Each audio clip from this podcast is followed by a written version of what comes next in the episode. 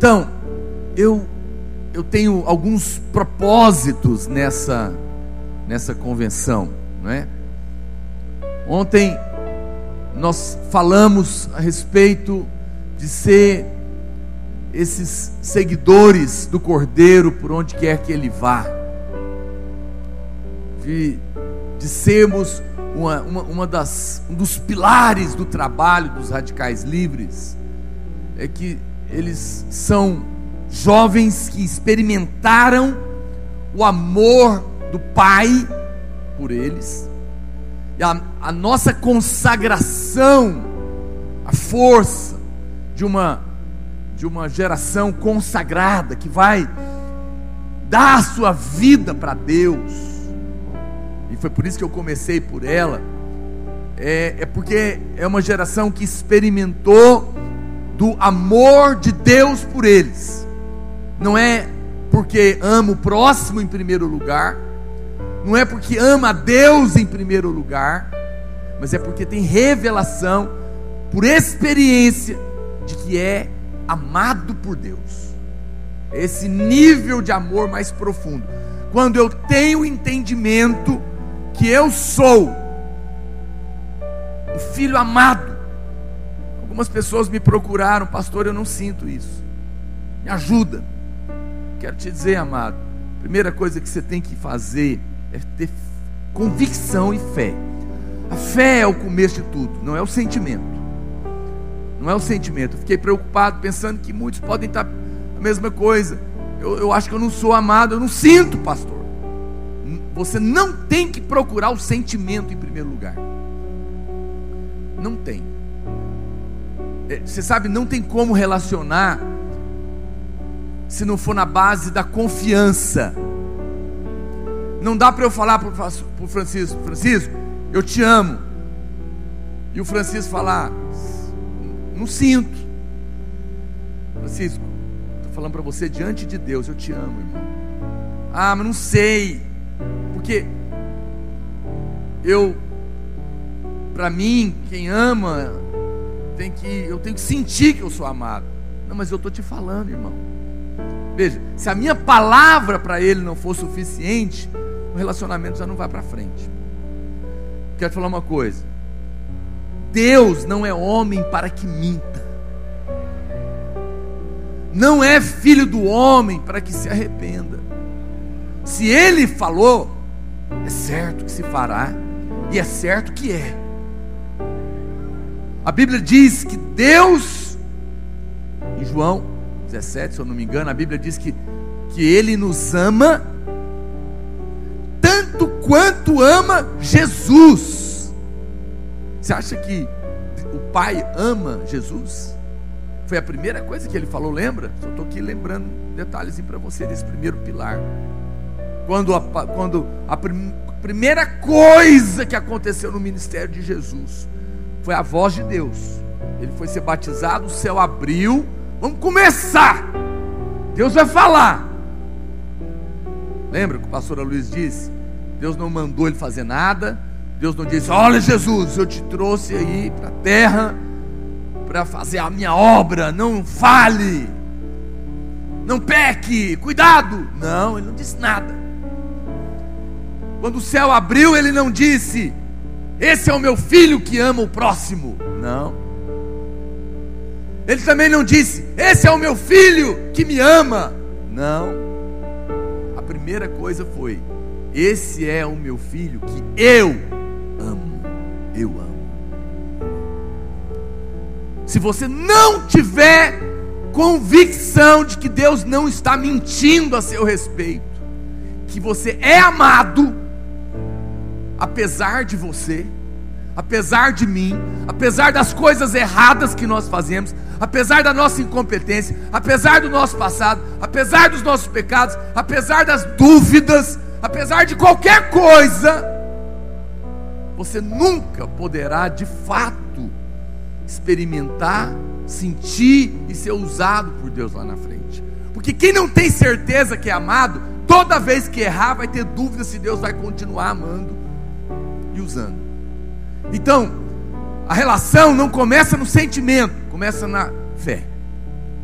em acreditar que Deus não mente.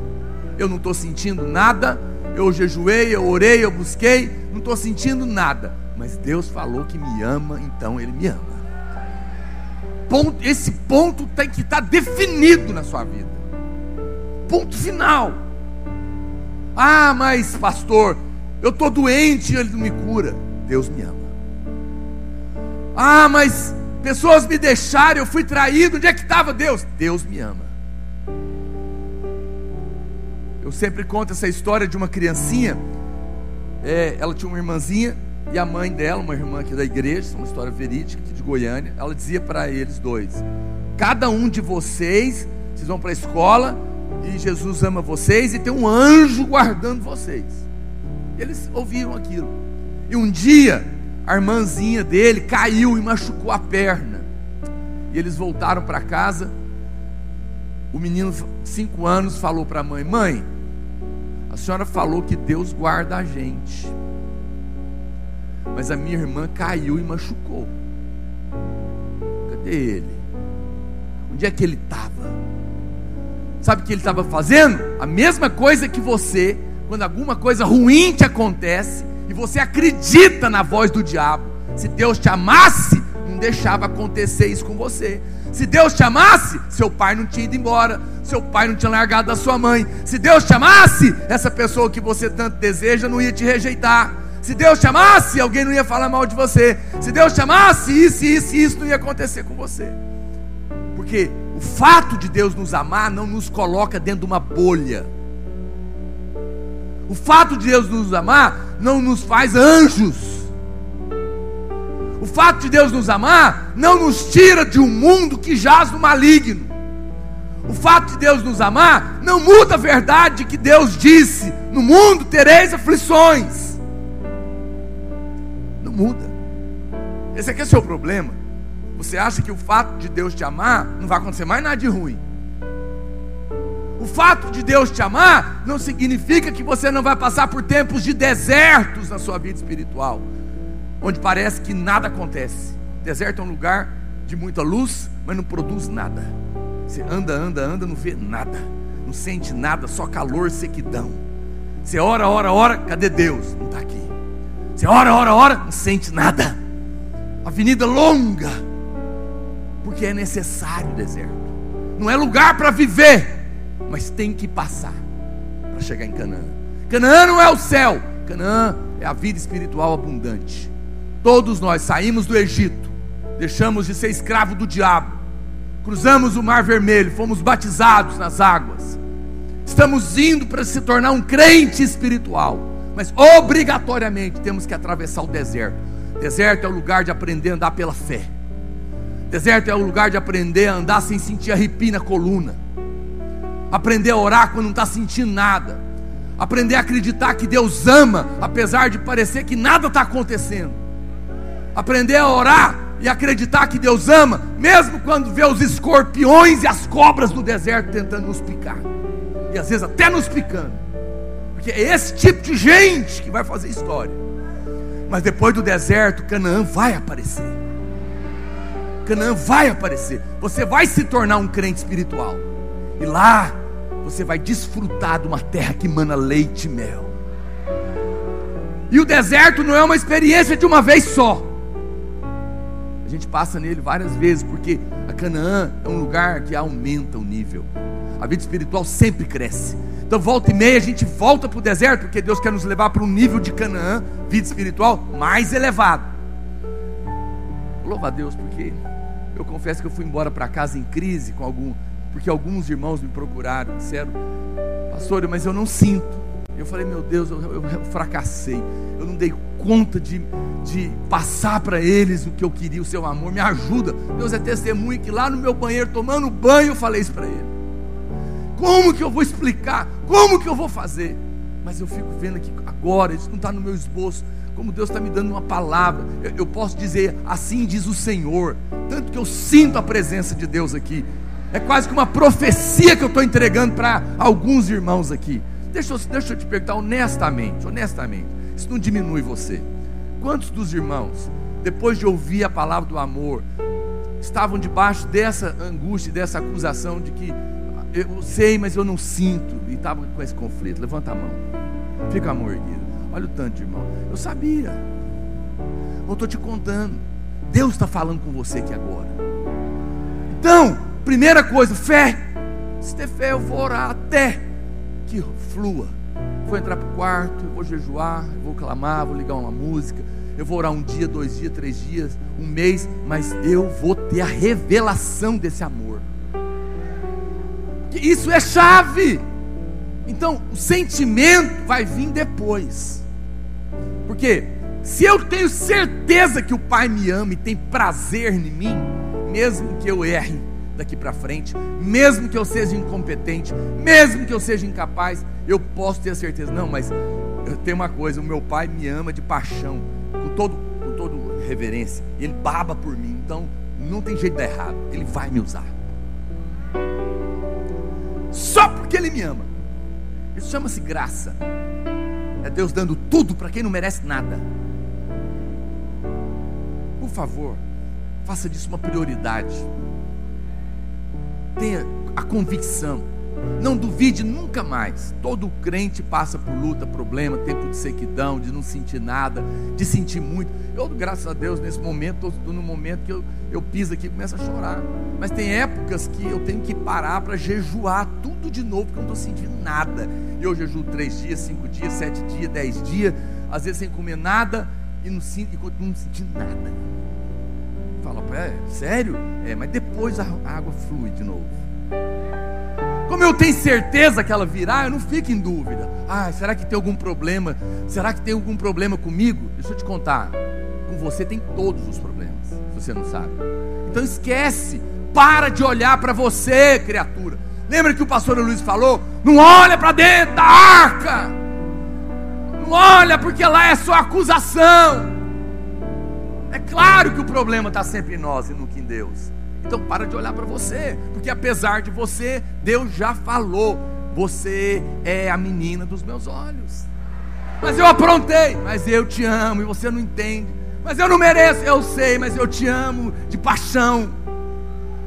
Eu vou fazer de você um sucesso. claro, porque nós seremos tal qual Ele é. A obra que Ele começou, Ele vai terminar. Então não se preocupe, esse foi o primeiro pilar. Você é uma pessoa muito amada, um filho muito amado. Quem tem um pai multibilionário, quem tem um pai multibilionário, poderoso, influente, é o rei que abre porta e fecha porta e comanda de uma nação. Esse menino pode ser quem for, ele é o filho do rei. Pode ser o pior, mas ele é o filho, então não tem jeito. Há uma garantia por causa do pai dele. É você, meu filho. Nem que você queira, não tem jeito. Deus escolheu você. E agora você é filho do rei. Ele vai fazer coisas maravilhosas na sua vida.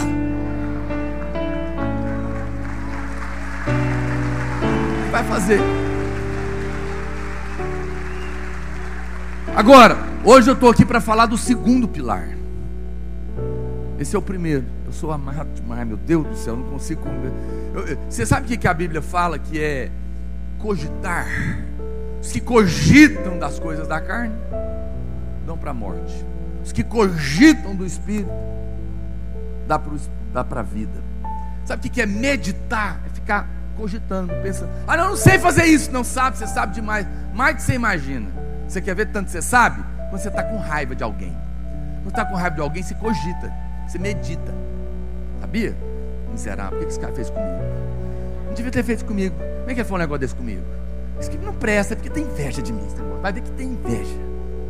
É, fica falando mal de mim. Sei não. Você pensa tudo que é possível pensar de ruim, ou não é? Sabe o que está fazendo? Meditando. Quer fazer um desafio. Você vai, eu, eu vou eu, eu quase estou quase mandando, se eu pudesse. Você vai praticar isso a respeito do quanto Deus te ama. Você vai ficar pensando, como que pode? Deus me ama. Eu não presto, mas Ele me ama. acabei de pecar, mas Ele me ama de paixão, meu Deus. A Bíblia diz lá em João 17, se eu não me engano, que Ele me ama igual ama Jesus. Como é que pode? Não, mas se eu errar? Não, mas a Bíblia não diz que. Ele diz que me ama a si mesmo. Diz que inclusive você vai me fazer tal qual Ele é. Mas Ele me ama, como assim? Você vai ficar remoendo até que isso vai explodir dentro de você. O diabo vai vir te acusar. Você! Olha que você aprontou. Pois é. Olha qual é o problema? Meu pai. Ele é apaixonado em mim. Não se meta comigo. Porque apesar de mim, meu pai, eu não sei explicar não, mas é assim. Mas hoje eu estou aqui para falar do segundo valor, segundo pilar dos radicais livres. Esses radicais livres, eles são eles são pessoas que não negociam em hipótese alguma, porque justamente porque descobriram que são amados de paixão pelo Pai, eles não abrem mão da presença do Pai, a glória de Deus. A glória de Deus. Eu abro mão de tudo. Eu jogo fora tudo. Eu paro tudo. Eu rasgo tudo. Mas eu não abro mão de perder a presença de Deus. Eu não tenho compromisso com nenhuma outra coisa acima da unção. A coisa mais preciosa que eu tenho na minha vida é a presença de Deus. A coisa que eu tenho mais medo na minha vida é perder a presença e a unção. Eu não estou falando que Deus sai da gente, não. Eu não estou falando que a gente perde a salvação porque nós não acreditamos nisso. Eu estou falando de manifestação, glória, mover, unção, coração quente, sentir Deus, igual estava sentado ali, eu não consigo parar de chorar, eu começo, ah meu Deus, não dá para explicar. Eu não abro mão, já falei para Deus, Deus é, eu falo isso sem medo. Deus, eu, olha, se tivesse que pagar qualquer coisa, eu troco tudo, o Senhor leva tudo, mas não retire de mim essa unção, essa presença, porque o dia que isso acontecer, acabou a minha vida. Acabou a minha vida. O tema da minha pregação hoje é a tenda sem a glória. Essa é a pior tragédia que pode acontecer. A tenda sem a arca. Esse é, escuta o que eu estou te falando. Esse para nós é um pilar inegociável. Os radicais livres não abrem mão da unção. Não abre mão de ter glória não abre mão de ter unção, não abre mão de ter vida, não abre mão de, de ter a presença manifesta de Deus no que faz. Quando isso acontece, a gente tem que parar tudo. Para tudo, para tudo, porque se isso parou, acabou. Não faz sentido desistir, vamos, vamos, vamos embora. Se você soubesse tanto que isso é chave na sua vida, você jamais abriria mão. E não é por. Ah, pastor, mas isso pode acontecer, claro. A Bíblia fala o quê? Não entristeça o Espírito Santo. Depois ela fala o quê? Não resista ao Espírito Santo. Porque se você quer assim, o Espírito Santo fala com você. Eu quero isso. Meu filho, vamos dar um exemplo. Ele está falando com você. Minha filha, eu te amo demais. Eu te amo de paixão. Eu te amo tanto quanto eu amo Jesus. Aí você fala, não acredito. Eu não estou sentindo. O Senhor não me toca. Meu pai foi embora. As coisas para mim não dão certo. A pessoa que eu queria não, não gosta de mim. Eu não passei no vestibular. Eu não consigo fazer a viagem que eu quero. Aí, aí o pai, aí Jesus fala, mas eu amo você. É que você não consegue entender agora. Você é como uma criança. Você é como uma criança. Eu, eu, sempre conto essa história. Você é como um dos meus filhos, quando eles tinham dois anos de idade, caiu e cortou o queixo, deu um talho. Dois anos correndo, aprendendo a andar, cortou. Eu tive que levar para o médico para dar ponto. Quando eu cheguei lá, todo ensanguentado, o menino, o médico falou: Ó, oh, pai, você vai ter que me ajudar para eu costurar esse negócio, porque tinha que dar uma anestesia com uma injeção dentro da, do queixo aberto. Quando o menino viu o ambiente médico, um cara com injeção na mão, de branco, olhando para ele, ele começou a gritar. Grudou em mim. Me salva desse monstro.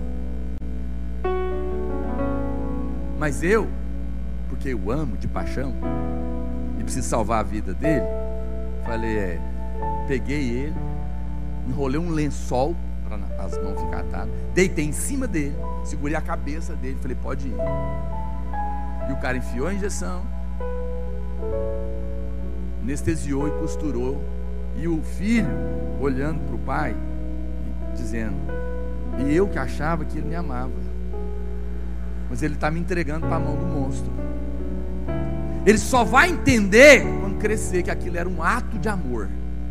Esse é o seu problema. Toda vez que você está sofrendo, você acha que o pai não te ama, mas o que, o que às vezes ele está deixando você passar é para o seu bem. E lá na frente fala: Nossa, agora eu entendo que era amor. Mas como eu era criança, eu não podia entender. Entende? Então veja.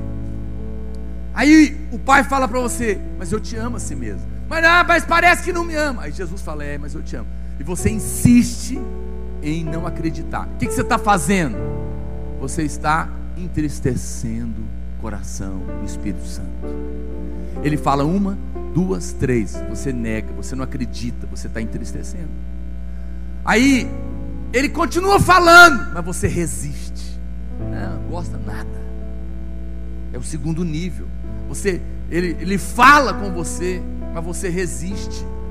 Ele fala, eu te amo, é que você não está entendendo agora. Vai lá, pode ir, eu vou te respaldar. Não vou, não vou, só não me ama, eu não vou, não vou negócio de abrir céu, não vou liderar, não vou fazer nada. Não acredito. Você está fazendo? Resistir no Espírito. Você resiste uma, duas, três. Chega uma hora, sabe o que acontece? Ele apaga. Ele não fala mais. Ele não vai embora, não. Mas ele chega um momento, ele fala: Você não. Você perdeu. Percebe? Isso é sério. Então eu tenho muito temor que isso aconteça. Porque quando isso acontece é a pior tragédia de alguém. Porque quando a presença de Deus está num lugar, meu irmão, o céu está aberto. Tudo é diferente. Agora, olha o que estava acontecendo aqui. Então, a primeira palavra que eu vou usar é decisão. Decisão. Qual que é a nossa decisão dos radicais livres? Nós não aceitamos ter uma tenda sem a glória de Deus. A Bíblia diz, 2 Crônicas, põe lá na Bíblia, 2 Crônicas, capítulo 1, verso 3.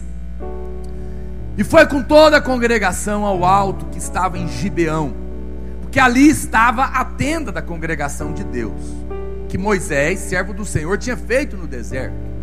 Ou seja, era o lugar onde Deus, eles fizeram para encontrar Deus.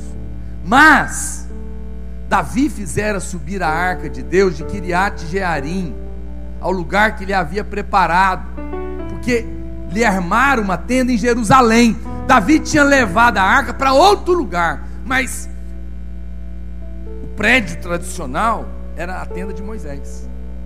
Quando você continua lendo essa Bíblia, essa, essa história, você vai ver que os sacerdotes continuavam fazendo culto lá, porque lá era o lugar da tenda oficial. Só que a arca não estava lá mais. Eles iam lá e cantavam, eles iam lá fazer conferência, eles iam lá fazer culto, eles iam lá fazer encontro, eles iam lá fazer um celo, porque era o manual. Era o manual do líder, manual do supervisor, manual do discipulador, manual do anfitrião, era o manual. Então tem que fazer igual o manual. Que é a tenda de Moisés. Lá que é oficial. Mas a arca não estava lá mais. Mas eles não estavam nem aí. Porque importa é que tinha estrutura. Importa que agora a gente faz encontro, a gente tem célula, a gente tem consolidação, a gente faz tudo direitinho. Aí eu sou, ó pastor, eu sou bom, eu preencho relatório, eu faço a célula direitinho, eu faço os de treinamento direitinho, eu faço quebra-gelo, eu compartilho, eu preencho o anjo da guarda, eu né, faço cursão CTL, o pastor Marcelo. Tudo filezinho, eu sou um líder, eu não estou falando para não fazer, eu estou dizendo que não adianta fazer se a arca não estiver lá.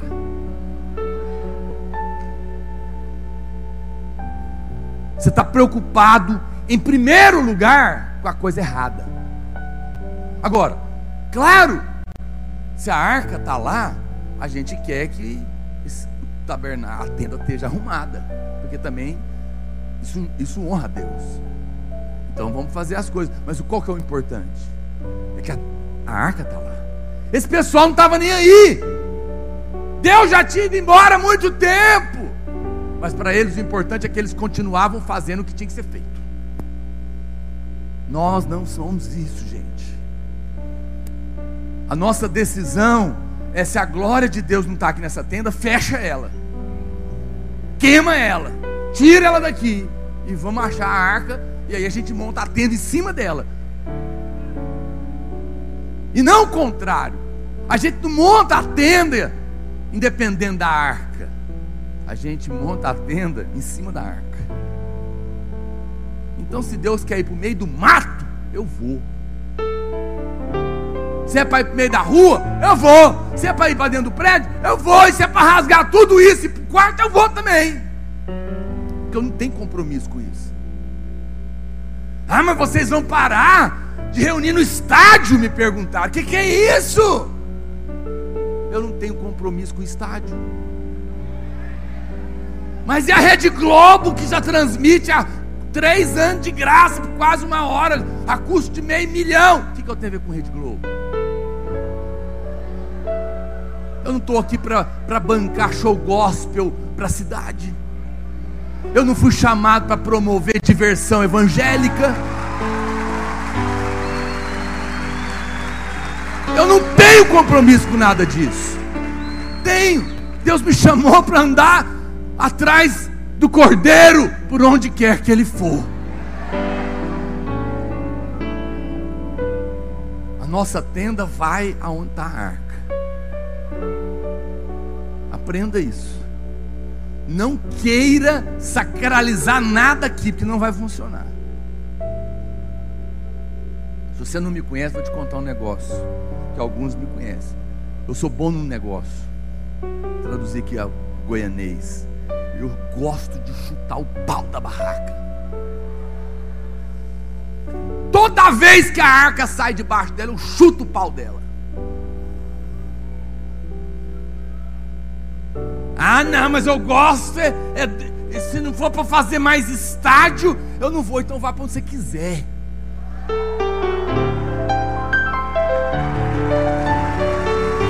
Mas eu não vou fazer se a arca mudou de lugar. Eu não estou nem aí. Eu quero saber onde é que a arca foi. Vamos embora atrás dela. Desmonta a barraca. Ih, mas lá onde ela parou, a tenda é pequena, monta uma pequena. Agora foi para o campo aberto de novo, monta uma grande. Agora só cabe dentro do quarto, então vamos para o quarto. Não importa. Esse pessoal aqui não estava nem aí, não, gente. Ele estava preocupado em fazer as coisas direitinho. Não estava preocupado com Deus. Mas o coração, do propósito, do trabalho dos radicais livres, não é? É muito mais do que fazer célula. É muito mais do que rede de jovens. É muito mais do que encontro, fazer as coisas direitinho. É ter a presença de Deus. Por trás de tudo tem um coração, tem um DNA eu nasci nesse lugar quando eu conheci o pastor Aloysio, o pastor Marcelo. Eles eram pastores de jovens. A gente ia para os acampamentos, o pau quebrava. Ficava uma hora cantando uma música só, pavão, porque não conseguia nem para outra. Foi assim que eu nasci. Eu não presto para outra coisa. Quem nadou no fundo nunca mais vai dar conta de ficar brincando no raso. Tem jeito.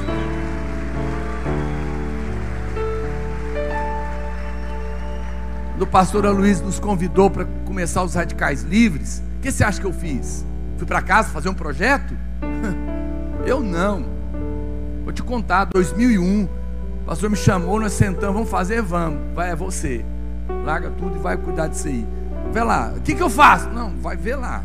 Você me conta. Aí você acha que eu falei, deixa eu ver aqui, fazer um projeto, PowerPoint, nada. Eu falo para você diante de Deus, não falo para me gloriar, eu tenho, falo para te contar, te contando história. Sabe o que eu fiz? Sete dias de jejum na água para buscar a presença de Deus, porque nada jamais deveria começar antes de Deus.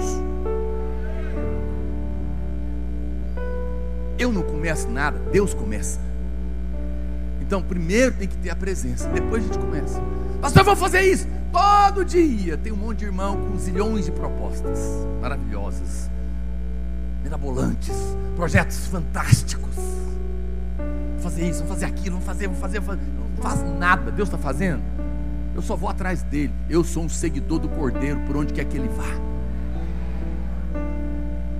Se Deus não começar, nós não começamos nada. Pastor, mas todo mundo está fazendo. Eu não sigo todo mundo. Mas está na moda, azar da moda.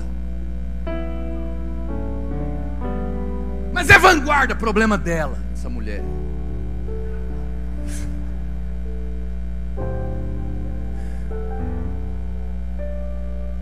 Ah, mas é porque o senhor é, já vai fazer 50 anos, azar é seu.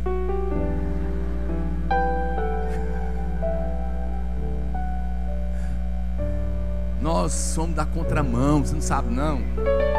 Radical livre é contramão do mundo, lembra? É contramão do mundo, nós estamos indo para outro rumo, gente. Aquela pessoal não estava aí. Então existe um coração, existe uma história, existe um DNA. O nosso coração sempre foi pela glória de Deus. Como Davi, Davi não abriu mão disso.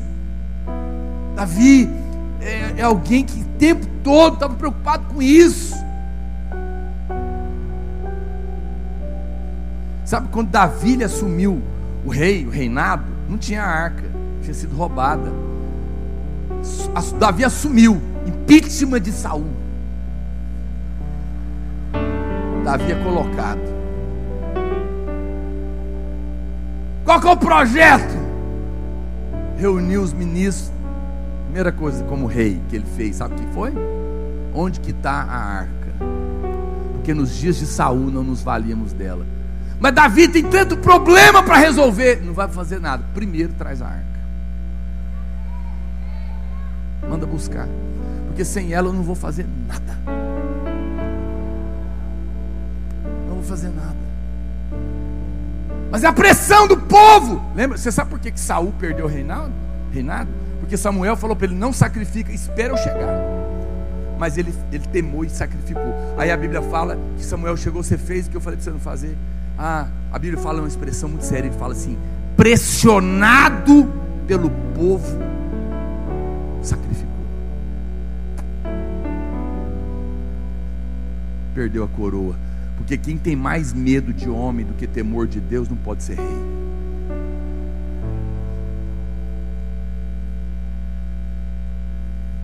Deus colocou outra pessoa lá.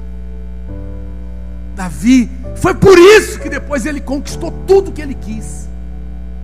Foi por isso que não teve batalha que aquele homem não ganhou. Porque a primeira coisa que ele fez foi isso. E essa é a primeira coisa que nós fizemos e vamos continuar fazendo. Porque é a presença de Deus que faz toda a diferença. Quando aquele povo ia para a guerra, Deus falava: põe a arca no meio acampa em volta dela. Então ele punha a arca aqui no meio, aí a, os, as tribos acampavam assim em volta. Todo mundo com a tenda de noite voltada para a arca. Pa, oh, oh, Deus, peraí, nós estamos numa guerra. Era assim que eles acampavam na guerra, gente. Eu falei, mas nós vamos ficar de frente para a arca, que ela está no meio. E vamos ficar de costa para os inimigos. É, Deus fala, é assim que é para acampar. Porque a batalha para conquistar essa nação não é, não é nossa. A batalha não é, a vitória não é conquistada, a vitória é dada. Sabe por que, que Deus falava isso para eles? Põe a arca no meio e circunda ela com a tenda, todo mundo de frente e cospe o inimigo. Porque eu quero ensinar uma coisa para vocês: mesmo no meio da guerra, a minha presença continua sendo o centro. Eu fico vendo alguns irmãos, o negócio dele é diabo. Ele é invocado é com capeta. Ele quer ler livro é só de capeta. Quer ler, leia, mas eu, meu negócio é com Deus. Capeta é. Já foi esmagado na cabeça. O cara gasta 500 horas estudando para fazer mapeamento espiritual na cidade dele. Aí ele mapeia todos os centros de macumba, mapeia tudo, é centro cruzilhada, eixo caveira das trevas, inferno, os capeta dentro, e sei lá o que, e invocado com isso. Ô, oh, meu irmão, chega com a arca para você ver o que vai sobrar de capeta. Sobra nada.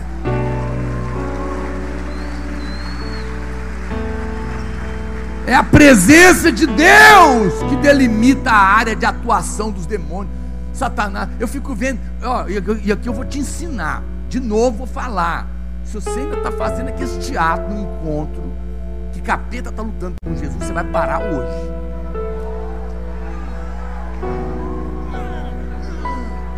Que história é essa? Não tem luta de, de, de Deus com o diabo, não. O diabo é um cisco de um pó miserável no meio do deserto diante de Deus. Não é nada. O diabo para Deus é um espirro. Ó. Oh. E fica irmãozinho lá fazendo teatro de luta de Jesus com Deus, com o capeta. Quem diz que Deus está lutando com o diabo? Só na sua cabeça. Jesus já venceu a Satanás. Ele já pisou na cabeça do diabo. O centro dos radicais livres é Cristo. Ah, mas a gente não faz batalha espiritual? A gente faz batalha espiritual, mas o centro é Cristo. Mas sabe como é que a gente faz batalha espiritual? Vou te contar. Por exemplo, final da Copa do Mundo, Brasil e Argentina disputam nos pênaltis. Último pênalti vai bater o Brasil se fizer campeão. Aí você está lá, não é? É assim? Aí ganhou, tá bom. Você não viu, estava viajando de avião, aconteceu alguma coisa, você não viu. Vamos refazer o filme agora. Isso foi um jeito. Agora você já sabe que o Brasil ganhou. Você já sabe que é, acertou o gol. Você, você só não viu. Ah, mas eu vou assistir a reprise. Chegou a hora do pênalti, como é que você fica? Não, já foi. Você já sabe que vai dar certo. É assim que a gente guerra. A gente guerreia desse jeitinho. Reprise da final que nós já ganhamos. Eu não entro na guerra para ver quem vai ganhar, porque ele já venceu. Ele já venceu!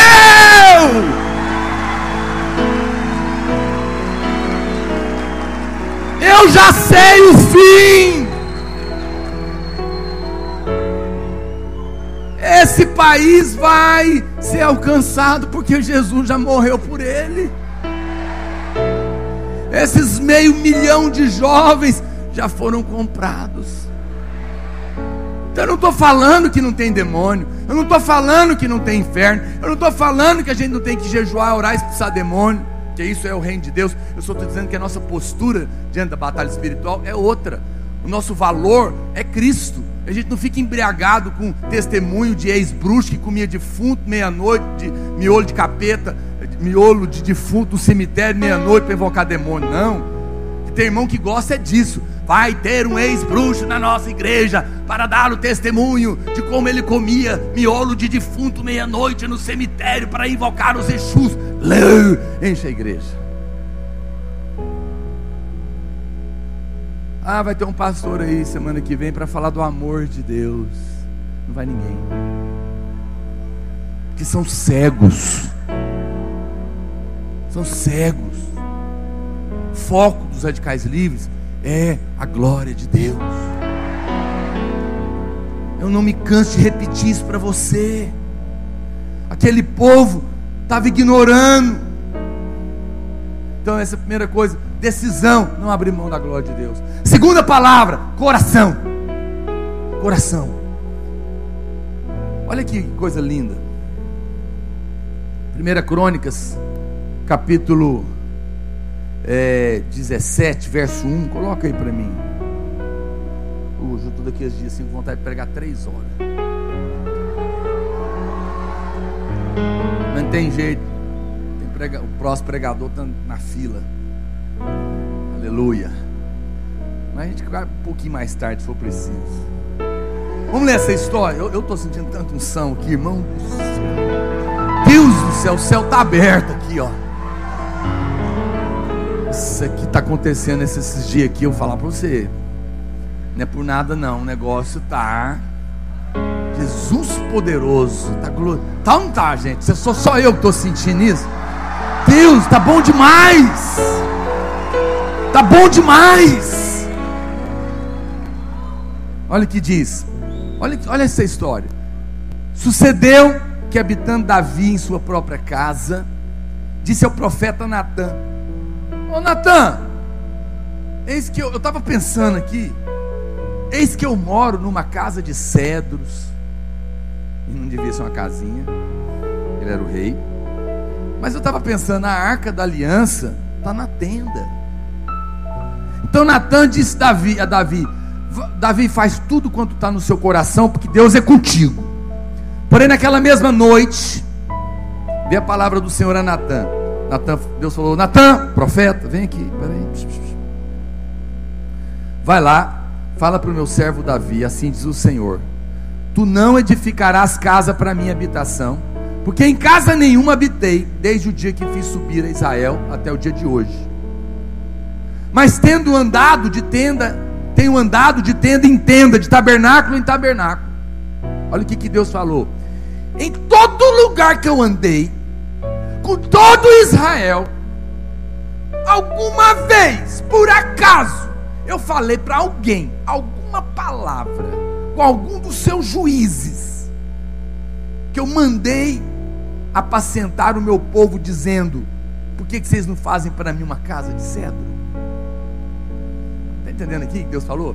Ô, ô, Natan, era o profeta, vem cá, Davi está querendo fazer uma casa para mim. Quem, quem falou isso para ele? Quem falou que eu quero casa? Eu estou andando aí o tempo todo. Pra, você já viu eu falar com alguém que eu quero casa? Nunca falei isso. Por que, que ele está querendo? Quem falou isso para ele? Mas isso aí, olha o que aconteceu. Agora, pois, assim dirás ao meu servo Davi: Assim diz o Senhor dos Exércitos: Tomei-te da malhada e de trás das ovelhas, para que fosse príncipe sobre o meu povo de Israel. E fui contigo por onde quer que andaste. Eliminei os teus inimigos e diante de ti. Fiz grande o teu nome, como só os grandes têm na terra. Preparei, preparei lugar para o meu povo de Israel e o plantei para que habite no teu lugar e não mais seja perturbado. E jamais os filhos da perversidade o oprimam, como dantes, desde os dias em que mandei houvesse juízes sobre o meu povo de Israel. Porém, abati todos os teus inimigos e, te, e também te fiz saber que o Senhor te edificaria uma casa. Há de ser que quando os teus dias se cumprirem e tiveres de ir para junto dos teus pais, então farei levantar depois de ti o teu descendente, que será os teus filhos, estabelecerei o seu reino, esse me edificará uma casa, e eu estabelecerei o seu trono para sempre, e lhe serei por pai, e ele me será por filho, e a minha misericórdia não apartarei dele, como a retirei daquele que foi antes de ti, Saul, mas o confirmarei na minha casa e no meu reino para sempre. E o seu trono será estabelecido para sempre. Olha aqui, olha o final dessa história. Eu nunca falei para Davi que eu queria uma casa. Fala para ele, quem falou isso para ele? Nunca falei isso para ninguém. Fala para ele o seguinte: ele não vai fazer, não. Mas o filho dele vai fazer. Mas fala também uma coisa para ele: o reinado desse homem nunca mais vai acabar. Você sabe de quem Jesus é descendente? Davi. O reinado de Davi não tem jeito de ter fim mais, porque Jesus é descendente dele. Deus não estava brigando com Davi. Davi desejou algo que mexeu com Deus. E Deus falou: Olha, não vai dar para ele fazer porque ele é homem de sangue, teve muitas guerras. A mão dele não pode fazer isso, o filho dele vai fazer. Mas porque ele quis isso, a recompensa é o seguinte: o reinado dele não vai ter fim. O que está acontecendo aqui? É assim, ó. Eu chego para minha mulher e falo assim, amor, o que você quer ganhar de presente? Ah, eu quero uma viagem para a Suíça para comemorar 25 anos de casado. Lá no Vila Ronê. Eu já estou sabendo o nome. Aí eu falei é isso, o que mais? Eu queria um carro novo também. Aí eu vou lá, compro um carro novo para ela, levo ela para onde ela quer, ela vai ficar feliz, sim ou não? Ah, vai. Isso é uma coisa, isso é maravilhoso. Isso é maravilhoso. Mas agora tem uma coisa mais maravilhosa. Ela ela está querendo isso. Ela não me falou. Ou talvez ela nem está pensando. Mas eu, porque eu a amo, comecei a rondar, sondar, perceber. Falei, amor, eu estava pensando. Ela não me pediu nada, ela não me falou nada, ela não conversou nada disso comigo, ela não jogou indireta para mim, mas eu cheguei para ela, como que é verdade isso. Ela sabe. Eu falei, eu vou te levar para a Suíça. Carro novo não falamos disso ainda não, porque é só um exemplo. Mas eu, eu, Deus sabe que eu quero dar. Deus sabe e ela também sabe. E eu, aí eu falo para ela, eu vou te dar um carro zero, nós vamos na concessionária, você vai escolher irmão. Veja, uma coisa é ela me pedir um presente e eu der. E eu dar. É maravilhoso. A outra coisa é sem ela falar nada, eu perceber o coração dela e der. Ah, aí o céu abre. Deus não falou para Davi nada. Davi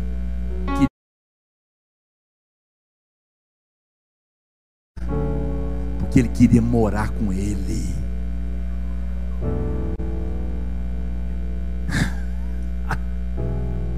Deus falou: esse cara quer morar comigo, ele me ama tanto, que ele não quer só a minha presença na conferência, ele não quer só a minha glória na célula e de vez em quando, quando eles reúnem, ele quer morar comigo, ele quer casar comigo, ele está tão gamado em mim que ele não quer desgrudar de mim. Então está resolvido. Apesar de que você não vai fazer uma casa para mim, a sua obra nunca mais terá fim. A sua influência nunca mais passará. O seu governo não vai parar. Eu vou fazer coisas maravilhosas porque eu descobri que você de fato está apaixonada em mim, na minha glória.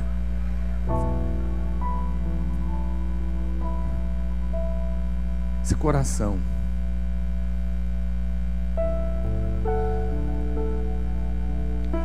Meu sonho é que a nossa obra vá até o fim.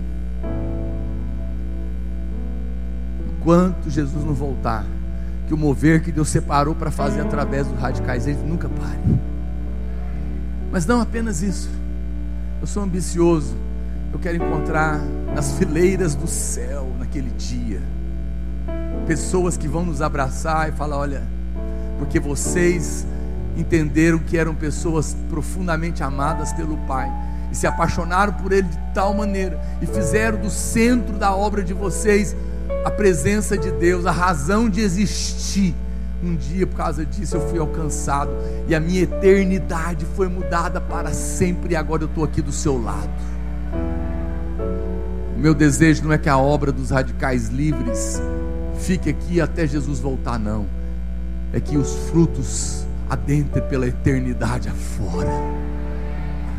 Mas a chave disso é amar a glória de Deus. Não esqueça disso.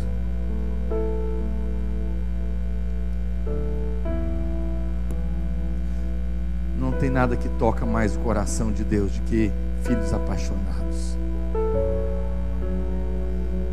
Irmãos, nós não fomos chamados para fazer show.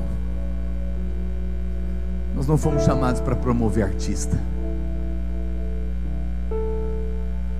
Nós não fomos chamados para fazer eventos. Tudo que nós queremos é a glória de Deus.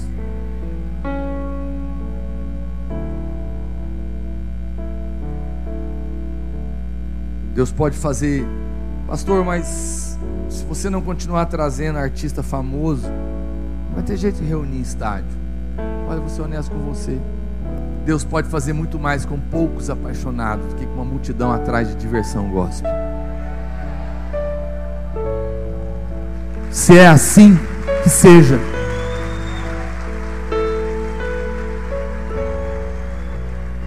Se é assim que seja. Davi valorizou a glória de Deus e é isso que nós valorizamos. Tem valor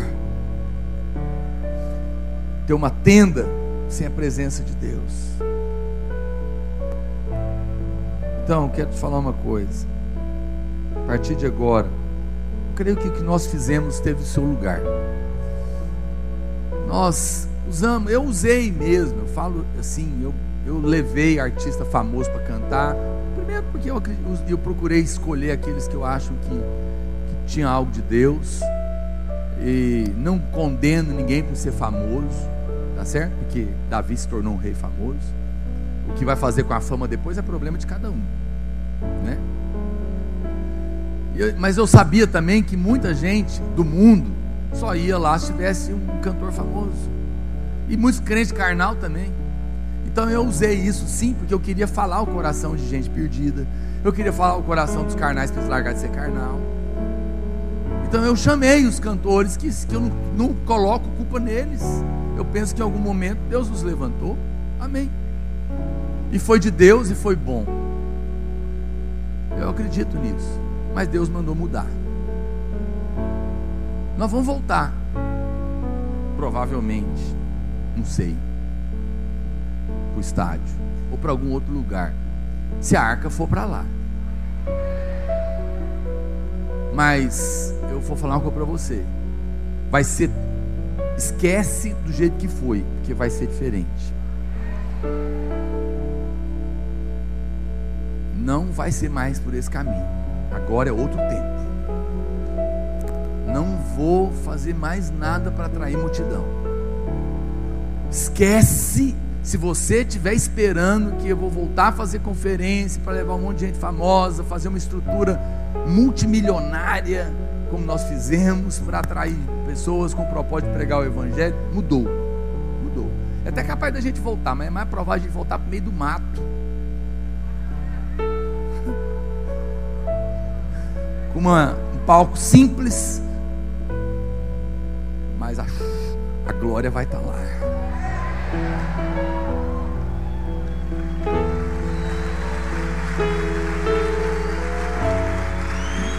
Você não vai mais me perguntar.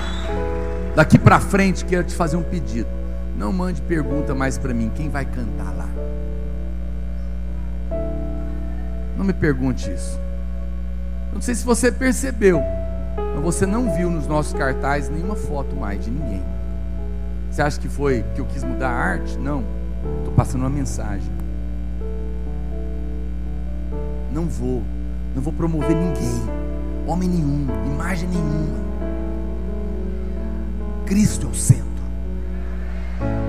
Pastor, mas se não divulgar, o povo não vai. Que não vá. Eu quero que vá só quem ama a glória de Deus.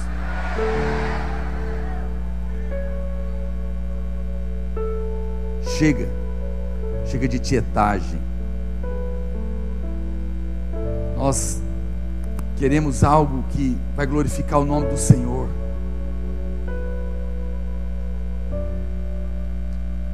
Eu vou usar três hashtags nessa palavra hoje. Hash hash? Tá bom. Hashtag. Hash, hash, hash. Talk to me. Ok. Hashtag. Vou usar três hashtags para você não esquecer o que nós vamos fazer. A primeira hashtag é essa aí.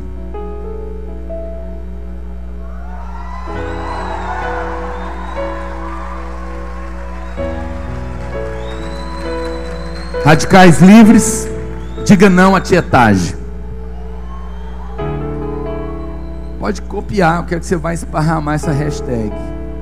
RL, né, dos radicais livres, diga não à tietagem. Pastor, o que é tietagem? Idolatria a homem. Bater foto de cantor famoso.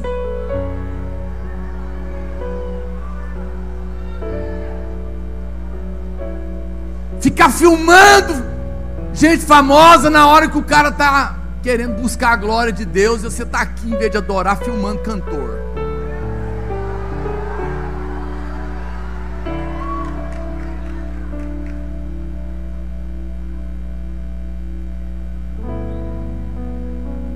Filipenses capítulo 3, verso 8, a Bíblia diz: Sim, Deveras considero tudo como perda por causa da sublimidade do conhecimento de Cristo Jesus, meu Senhor, por amor do qual perdi todas as coisas e as considero como refúgio para ganhar a Cristo e ser achado nele, não tendo justiça própria que procede da lei, senão que é mediante a fé em Cristo, a justiça que procede de Deus baseada na fé para o conhecer e o poder da sua ressurreição, e a comunhão dos seus sofrimentos, conformando-me com ele na sua morte, para de algum modo alcançar a ressurreição dentre os mortos. Você sabe quando dia que o meu coração começou a entristecer? O dia que eu fiz um evento, um dos, um dos das conferências no shopping, eu já estava dando sinal disso, os irmãos se lembram. Eu apelei e falei: não vou divulgar cantor, lembra? Não vou escondi os cantores.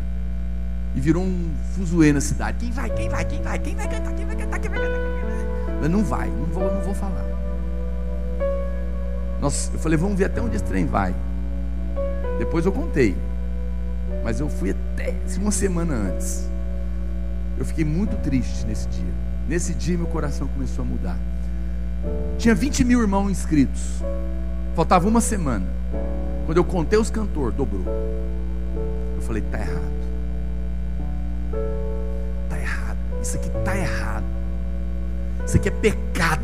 Isso aqui é colocar homem comedor de feijão, igual qualquer um, na frente de Deus. Nesse dia eu falei: eu não quero participar disso. Você sabe qual que é o número do capeta? 666. Você sabe o que é 666? É o nome do homem. O homem foi criado no sexto dia. O número 666 é o homem dizendo: Eu sou Deus no lugar de Deus. Essa geração é a geração da idolatria de jogador famoso, de artista famoso, de cantor famoso, de pregador famoso de colocar o homem no lugar de Deus. E é por isso que é uma praga de tietagem. Uma praga do inferno. Não dá para querer dizer que Jesus é o centro, enquanto a gente ficar achando que tem algum homem maravilhoso. Não tem. O diabo colocou isso na sua cabeça que tem algum homem maravilhoso. Esse homem não existe. Aliás, ele existe. É um só, é Cristo.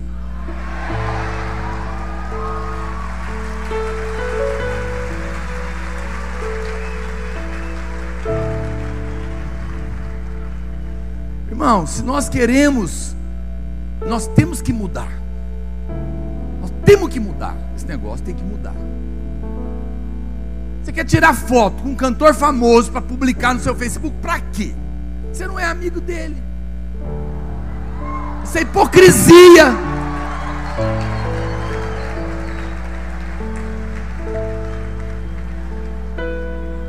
Aí você bate foto com o camarada, você viu minha foto?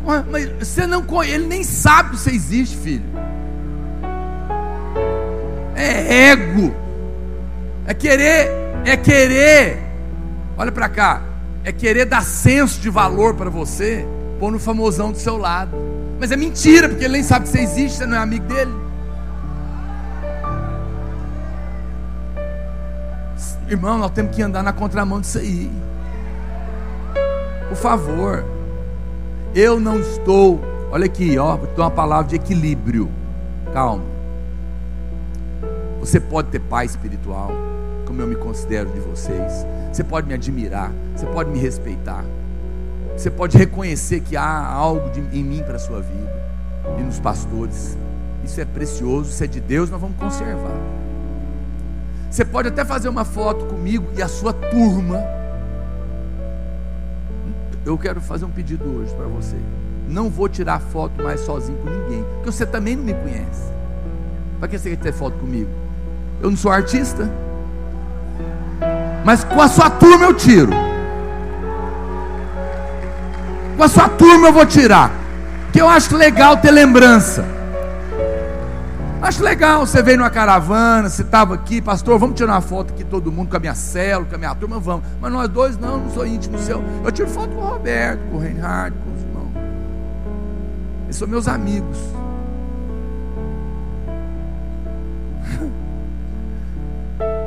Mas eu, eu, eu não sei nem seu nome. Eu não sou e não quero ser artista. Porque o dia que eu virar, Deus me derruba de lá, porque ninguém pode tomar o lugar de Deus. Eu não sou melhor que você. Você pode pregar igual eu posso. Você pode expulsar demônio igual eu expulso. Você pode adorar Deus igual eu adoro. Você pode andar com Deus igual eu ando. Deus não faz exceção de pessoa. Apesar de eu ser seu pai na fé, talvez, ser alguém na sua frente. E você tem que me respeitar assim, honrar, admirar. Isso é santo. Você não pode exagerar nisso. Você não pode achar que eu sou mais do que alguém, ou o pastor Luiz, ou qualquer pastor seja, e muito menos cantor, que sofre mais com isso. Porque eu não vou tacar pedra neles, não. Se precisar, eu taco, mas.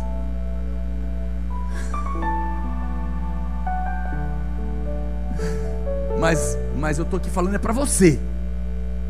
É muito feio, muito feio muito feio os irmãos estar tá aqui cantando e, e, alguém aqui. Ah, ah, isso é pecado.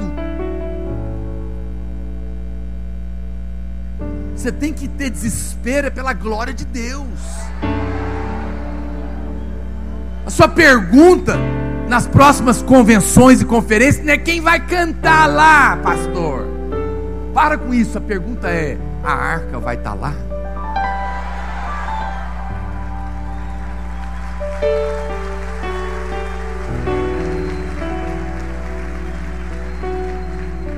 Hashtag. Eu falo hash. Hashtag. Diga não à tietagem. Anote se você ao acabar essa palavra, você vai hashtagar. Essa é a primeira. Vamos fazer essa aliança? Não vamos mais ficar com tietagem com homens. Pastor, posso admirar? Pode. Posso admirar a unção de Deus na vida do irmão? Pode. Você não admira, você não me admira. Você tem que admirar a unção de Deus na minha vida. A unção de Deus na vida do pavão, do Reinhardt. Amém?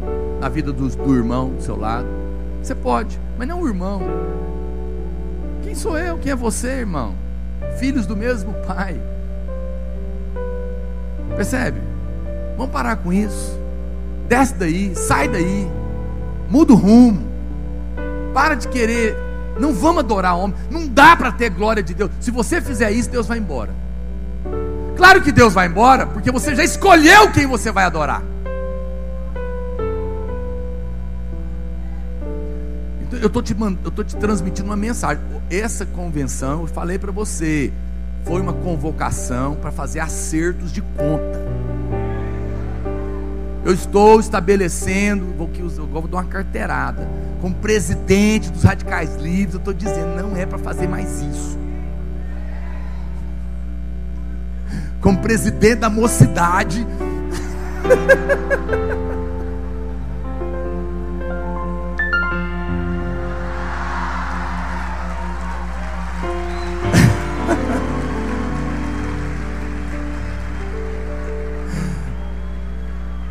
Hashtag RL. Diga não à tietagem.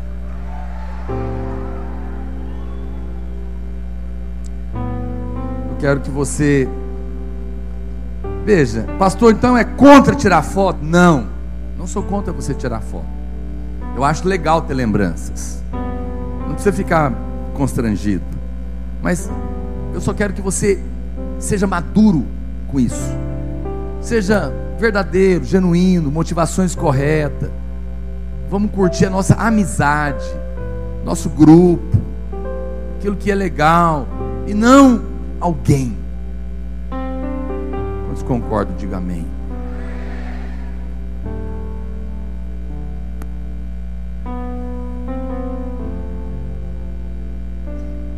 Então a gente tem que mudar isso. Eu não vou te. A minha tendência hoje, eu não vou falar para você que não vai ter um irmão ou outro, talvez, que seja conhecido, mas não vai ter ninguém por causa disso. Minha tendência hoje é ir para outro rumo. Mas uma coisa eu garanto para você: não vou abrir mão da tenda com a glória. Agora eu vou te apresentar a segunda hashtag. Coloca a segunda aí.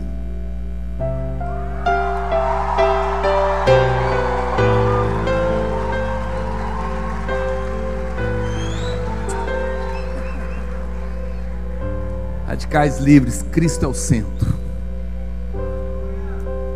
Cristo é o centro. Coloca para mim Vamos ler a Bíblia, Juízes capítulo 2, verso 8. Você sabe qual que eu é vou te contar o maior medo do meu coração em relação aos radicais livres. Olha o que aconteceu aqui em Juízes, é, capítulo 2, verso 8. Faleceu Josué, filho de Num, servo de Deus, com idade de 110 anos. Será que nós vamos chegar lá, Gonato? É filho do céu. 110 anos. Minha avó morreu com 104. Sepultaram-no no limite da sua herança em Timnat Eres, na região montanhosa de Efraim, no norte do Monte Gaás. Foi também congregada a seus pais toda aquela geração Morreu Naor, morreu Reinhard, Aloísio, Marcelo, Francisco. Oh, esse é mais novo que eu. Foi também congregado a seus pais toda aquela geração, verso 10. Olha o que aconteceu, irmãos. Olha a tragédia. E outra geração de radicais livres após ele se levantou, que não conhecia o Senhor.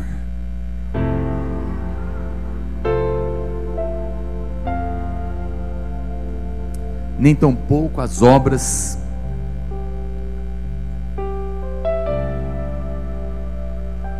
que fizera a Israel. A pior tragédia desse mover chamado radicais livres vai acontecer se quando nós morrermos, Pastor Christian, levantar uma geração que não conhece a Deus. O meu coração, nos próximos sete anos, é transferir esse encargo de uma geração que conhece a Deus. Nossa igreja, a videira, a vinha, trabalha com crianças não é para enrolar elas, não. É para que desde criança elas aprendam a amar a glória de Deus. Sabe por quê? Porque nós não queremos morrer. E quando os nossos filhos, quando a Sarinha estiver lá compondo música, ela seja uma geração que vai continuar se Jesus não voltar. Uma geração que conhece a Deus igual seus pais conheceram. Quero, eu quero de joelhos te implorar nessa noite. se Jesus não voltar e nós partirmos, não perca a paixão pela glória de Deus. E nunca deixe de ensinar para as próximas que o mais importante na vida é que Jesus seja o centro. Jesus seja o centro. Pastor, mas como é que nós vamos fazer isso? Como? Vai lá para Números capítulo 9. Como é que nós vamos ganhar o Brasil sem show? Como é que nós vamos atrair as multidões sem mega eventos promovidos pela televisão e gente famosa? Se a gente não fizer isso, não vai dar certo, pastor. Números capítulo 9, verso 15, eu já estou quase terminando. No dia em que foi erigido o tabernáculo, lá no deserto, a nuvem, que era a glória de Deus, cobriu, a saber, a tenda do testemunho. E à tarde estava sobre o tabernáculo uma aparência de fogo até amanhã. Assim era de contínuo. A nuvem o cobria e de noite havia aparência de fogo. Quando a nuvem se erguia de sobre a tenda, os filhos de Israel se punham em marcha, e no lugar onde a nuvem parava, aí os filhos de Israel se acampavam. Segundo o mandado do Senhor, os filhos de Israel partiam, e segundo o mandado do Senhor, se acampavam. Por todo o tempo em que a nuvem pairava sobre o tabernáculo, permaneciam acampados. Quando a nuvem se detinha muitos dias sobre o tabernáculo, então os filhos de Israel cumpriam as ordens do Senhor e não partiam. Às vezes, a nuvem ficava poucos dias sobre o tabernáculo. Então, segundo o mandado do Senhor, permaneciam e, segundo a ordem do Senhor, partiam. Às vezes, a nuvem ficava desde a tarde até a manhã. Quando pela manhã a nuvem se erguia, punham-se em marcha, quer de dia, quer de noite. Erguendo-se a nuvem, partiam.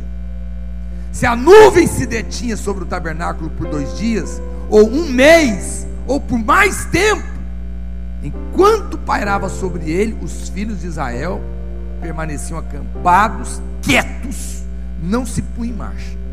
Mas a nuvem erguia, eles partiam. Segundo o mandado do Senhor se acampavam, e segundo o mandado do Senhor se punham em marcha. Cumpriu o seu dever para com o Senhor, segundo a ordem do Senhor por intermédio de Moisés. Era o seguinte: o tabernáculo estava lá, o povo estava lá, a nuvem da glória estava lá. Gente, a nuvem parou. A glória está aqui, fica quieto. Dois dias, fica quieto. Um mês, fica quieto. Um ano, não mova. Gente, a nuvem levantou e está andando. Levanta, vamos embora. A nuvem erguia, o tabernáculo movia, o povo se movia. Vou te ensinar uma coisa aqui hoje. Quando eu morrer, você não esquecer não é a mídia na Rede Globo que move o povo. Não é o outdoor na rua. Não é a propaganda na internet. Você quer fazer obra genuína de Deus? Move a arca. Junto com a nuvem, o povo vai atrás dela. As pessoas querem Deus. Não se preocupe. Se nós nos concentrarmos em ter a glória de Deus, as pessoas virão. Para onde a gente for, elas irão. Porque é isso que vai fazer a diferença. Isso é obra geracional. Pode subir, Pavão, com a equipe, por favor. Hoje, eu estou aqui para falar isso para você.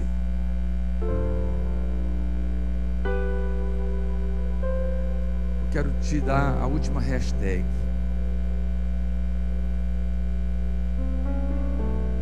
Pode colocar ela. Radicais livres. Ama tua glória. Quando nós, essa é a nossa vida, nós amamos a glória de Deus. Eu não quero perder a glória de Deus. Sabe, irmãos, quando quando nós queremos a Deus para nos promover, Deus vai embora, Roberto. Deus não aceita ser usado para promover homens. Quando a gente coloca o homem na frente de Deus, Deus fala: Você já escolheu, fica com o homem que eu vou embora também. Quando a gente quer só a mão de Deus, as bênçãos e não o coração, ele fala: Tá bom, te dou minhas coisas, mas o meu coração você não vai ter. Quando a gente está preocupado só em ter uma estrutura de tenda, mas não ter a presença, Deus também vai embora. Eu quero convidar você para ficar de pé nesse momento. Não converse, por favor.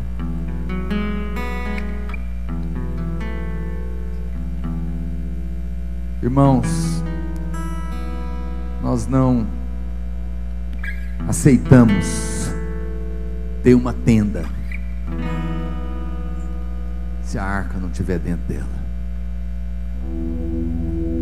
Nós não aceitamos fazer evento, fazer célula, fazer encontro, fazer cursão, fazer conferência, fazer convenção, se a glória de Deus não estiver lá. Sem a glória de Deus, eu paro. Moisés falou para Deus: Não me peça para subir daqui, não me faça ir para lugar nenhum, se a tua glória não for comigo. Uma porta se abriu para nós nas universidades e nas escolas, mas se a glória de Deus não entrar, é só uma estratégia vazia.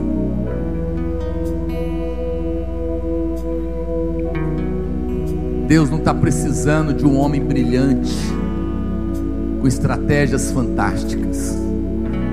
Deus está precisando de gente que diz: Eu não abro mão da sua glória. Eu não abro mão da arca dentro da tenda.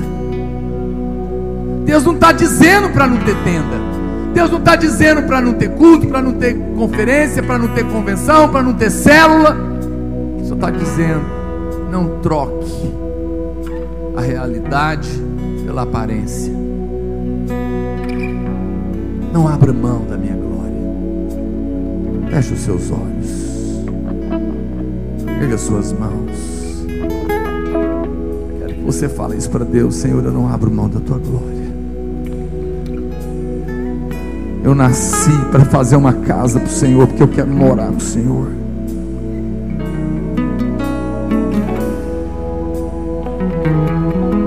Tua glória é tudo que eu desejo, tudo que eu anseio.